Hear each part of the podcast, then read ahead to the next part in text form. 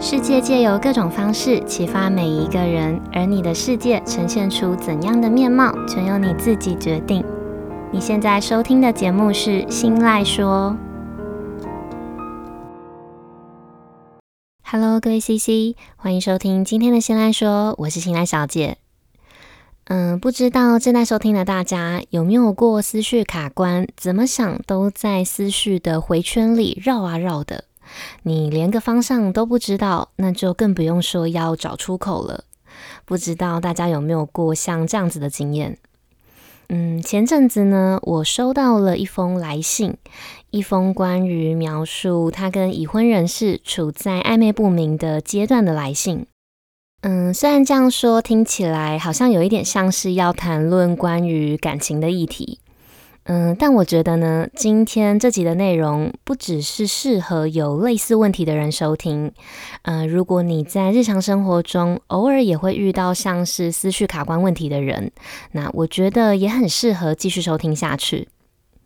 好，那在正式进入今天的主题之前，我想先跟大家分享这位 CC 的来信。那为了保护当事人哦，所以故事里有一些比较嗯针对性，呃，应该说比较明显的物品，我会用稍微笼统一点的说辞带过，但大致上还是完整的还原了 CC 真实的来信的内容。好，那我们就直接开始喽。这封信里说：“心赖小姐，你好。”我是一个最近刚好听到你的 podcast 的 CC，有一件事情困扰我许久，始终得不到一个答案，想请你先听听我的故事。对方是我的工作伙伴，也是老板，我们两个人因为工作的关系，有着强大的革命情感。那随着日子一天一天的过去，慢慢的，我开始思考自己是不是喜欢上他了。但是他是一个有老婆跟有孩子的人，所以我并没有想太多，也克制着自己的情感，一直告诉自己是我自作多情。他是一个非常非常温柔，也非常非常贴心的人。记得有一次，我想要更换一个生活必需品，但是拿不定主意，所以我到处去问别人的意见。那他知道了这件事情之后，就送了我那样我需要的生活必需品，在物品的上面还刻着我的名字。那一次的我，就像是收到了欣赏自己的男生送的礼物一样，是一种很开心的感觉。我还会不自觉地露出有一点花痴花痴的笑容，一直到现在，我看到那份他送的礼物，还是会露出开心的笑。后来有一次，我在工作上遇到了不如意的事情，他来探班。当下的我呢，眼泪止不住的抱上他。后来他用手帮我擦掉了我脸上的眼泪。那一刻，我的心跳像是漏跳了一拍。又有一次，我生病了，他到医院来看我。他一边摸着我的头，一边跟我说话。还有一次，我看到一个我想找很久很久的东西。没想到过了一段时间之后，他直接送了我一个。嗯，跟他相处的这五到六年多的时间里，有时候我会开玩笑的叫他爸爸，他也会回应。那这几年他经历了一些风雨，虽然不晓得有没有实际帮助到他，但我都听着陪着伴他走过那些痛苦。后来的某一天，我们工作结束那天，他送我回家。就在我下车前的那一刻，他突然跟我要了一个拥抱。当下的我是吓傻的状态，我完全不知道，完全摸不着头绪，那个拥抱到底是什么意思。他是一个有家室的人耶，而且他的老婆跟他的小孩我都认识，我们的关系也都还不错。但就是有时候他的一些动作会让我看不懂他对我的意思。后来呢，我找了我的几个朋友们讨论，他们一致都觉得我老板有些部分是越矩的。虽然这样说，但我偶尔会想，或许老板他对大家都是这样吧。但后来在和朋友们谈起这件事情，他们都觉得我是在帮我的老板找借口。所以现在我也不清楚自己对他的心思到底是怎样。好，那 CC 来信分享的故事呢，我们就先读到这边。不知道大家听完了 CC 和他的老板这些生活中相处的小细节之后，有没有什么样的想法？呃，或者是哦，我换个方式问大家：如果说今天故事里的 CC 他是你的朋友，或者是他是你的家人，你在听完了他的故事之后，你会给出什么样的建议？你会怎么帮助 CC 厘清他自己的思绪？又或是你要怎么帮助他走出这个思绪回圈？大家可以思考看看哦。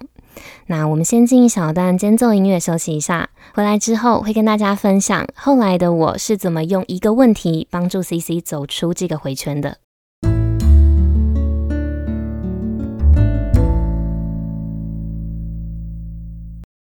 欢迎回来。好，嗯、大家思考过刚刚的问题了吗？如果今天故事的主角 CC 是你身边的一个朋友，他正在面临故事里他提到的那些思绪纠结的问题，不知道正在收听的你，你会跟他说什么？你又会怎么提供他帮助？好，嗯，其实我在回复 CC 的问题之前哦，我有先尝试换个立场，我先把自己投射进 CC 这个当事人的角色里。我试着去揣摩他的心情，他的思绪，也试着去推测他的朋友们可能会有的回复。嗯，我想哦，朋友们多数时候可能会用一种教导、一种教育的方式，要 CC 不要这样做啦，或者是说，嗯，你不可以那样做等等。因为这个社会上还有我们一直以来的教育，普遍会让我们下意识的倾向去拥护正宫。嗯，但是以 CC 的角度来看，就真的什么都没有发生啊！他跟老板也压根就没有表明过互相喜欢，更没有任何的进一步的发展，那又哪来的不要这样做，或者是不可以那样做？那在这样子的前提下，当接收到别人给出类似像批评，或者是类似以上对下的教育式的意见的时候，这个时候呢，就很容易会捍卫自己，或是想要试图去说服朋友们，并不是他们想的那样。然后在说这些话的同时，其实也等于是在说服内心的自己。好，但偏偏暧昧就是在暧昧不明的时候才会最美，也最诱人。所以深陷在这团暧昧带来的粉红泡泡里面的时候，也就更容易会因为一些声音啦，或者是因为一些行为啦发生错乱，然后进一步的开始质疑自己的感情是不是真的，是不是对的，或者是想要试图的从一些细节中去猜测出对方的心意。嗯，但其实像是不确定自己对他的心思，跟不确定他对自己的心意，像是这类型的问题，根本就不是这个阶段的 CC 应该要去思考的。CC 他只是被情感牵动，导致放错了此刻应该要思考的问题重点。所以后来我告诉今天故事里的 CC，我说：“嗨，CC，我想请你在心里反问自己一个问题。”但这个问题可能听起来会稍显犀利，希望你不会介意。这个问题是：我有想成为第三者吗？我有想成为第三者吗？这个问题的答案呢，你放在心里自我对话就好，你可以不用告诉我，没有关系。但如果这个问题的答案是没有，或者是不想。那你前面的文字里面提及到的所有的问题，跟你提到的所有的纠结，就都不会需要解答了，因为你只需要避免自己的情感往另外一个方向前进。以上是我的浅见，希望可以带给你思考的突破口。那就在这封讯息送出后没有多久，很快的我收到了 CC 的答复。CC 他跟我说。感谢新赖小姐的思考突破口，让我终于走出了这个谜团，也完全让我知道接下来该怎么做。谢谢你，让这个困扰我许久的问题终于有了解套。好，嗯，如果正在收听的你曾经私讯过我，你也曾经问过我问题，你应该会发现我偏好用问题的方式来回复问题。主要的原因是因为我一直都觉得，把答案直接告诉对方，跟让对方靠自己的力量去思考一轮，再得出原先我想要告诉他的那个答案，这两种方法呢，虽然最后都是要让对方知道答案，但是让对方先思考再得到的答案，比较会是对方打从心里也认同、也这么想的，而不是好像只是去听从某一个指令一样，随时都有可能在未来被自己推翻。所以，如果情况允许的话，我会倾向用问题的方式去引导别人自己去思考，去找出自己心里面的答案。好，那有问题产生呢，自然就会需要解答。但是必须先厘清一件事情，就是你之所以会需要去解决一个问题，就是因为当这个问题被解决了之后，或是当这个问题得到了答案之后，是可以帮助你达到你想要的目的，也就是得到你想要的结果的。嗯，但如果你因为各种因素，呃，这个因素它可能是情绪，也可能是情感上的牵绊等等。如果你因为各种因素导致你忘了自己一开始的目的，那就很容易会在中间找错问题，然后放错重点去思考，其实可以不用去思考的事情。所以，当你思绪卡关的时候，可以先把眼前的问题放下，把它摆在一边，然后先去厘清，先确认你想要的结果到底是什么，也就是你的目的是什么，然后再用你的目的去回推，去看现在你思考的问题，如果真的有了答案，那这个答案跟你想要的结果有没有关联，或是会不会其实你偏离了你想要的结果？那我觉得像这样子用结果去回推问题的方式，不只是适用在今天故事里的 CC，在任何时候，当你觉得思绪卡关，当你不知道下一步该怎么做的时候，其实都可以用像这样子的方式去帮助自己找到思考的突破口。好，那我们再把这个方法套回到今天 CC 的情境里，我丢出的问题是，请 CC 在心里面反问自己。我有想成为第三者吗？那如果这个问题的答案是没有，或者是不想，那原先他纠结的自己到底喜不喜欢对方啦，还有对方到底对自己有没有意思，这些问题呢，就都不会需要解答。也就是说，如果你今天压根就不想要承担当小三之后要背负的种种困境、心理压力，还有愧疚感等等，那对方喜不喜欢你就完全不会影响到你此刻的所有的行为，因为这些问题呢，它就算得到了答案，也不会影响到你想不想当第三者的这个目的。那不如把心思花费在全心全意去避免内心的情感往另外一个自己不想要承担的结果往反方向前进。我们举个例子来看哦，假设今天有一个男生，他喜欢一个女生，因为喜欢嘛，所以男生他会刻意的去说出一些带有暧昧意味的话。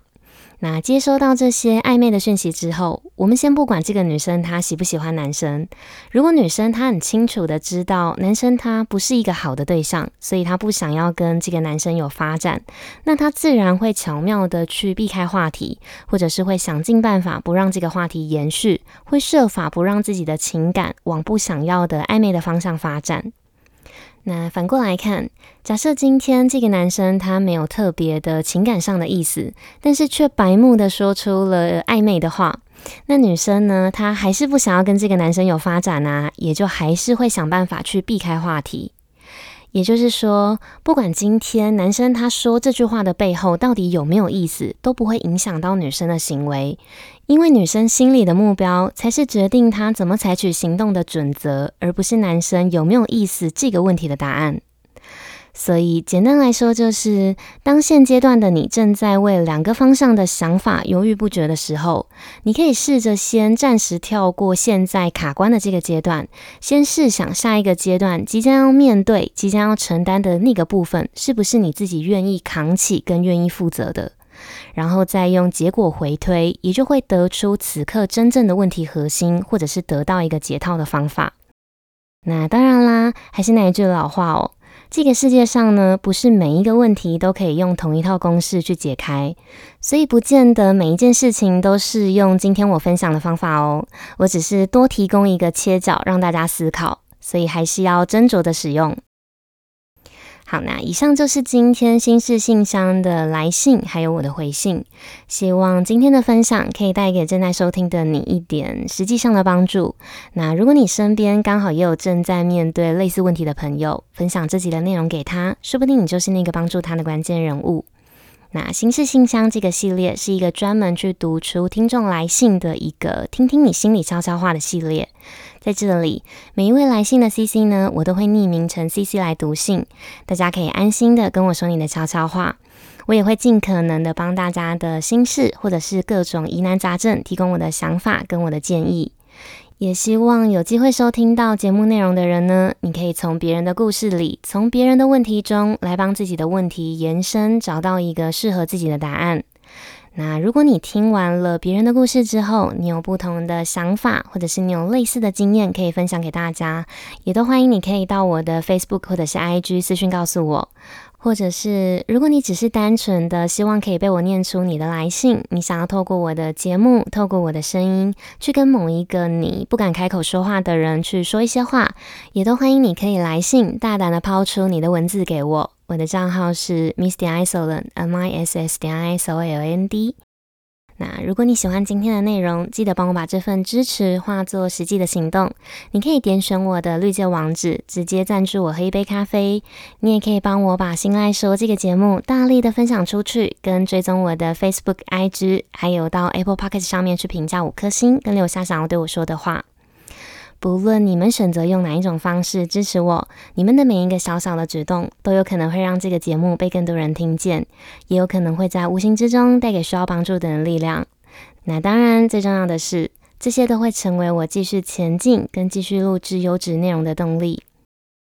好，那最后呢，希望收听到这里的每一位 CC，你们都能顺利透过厘清自己的目标，来找到思考的突破口。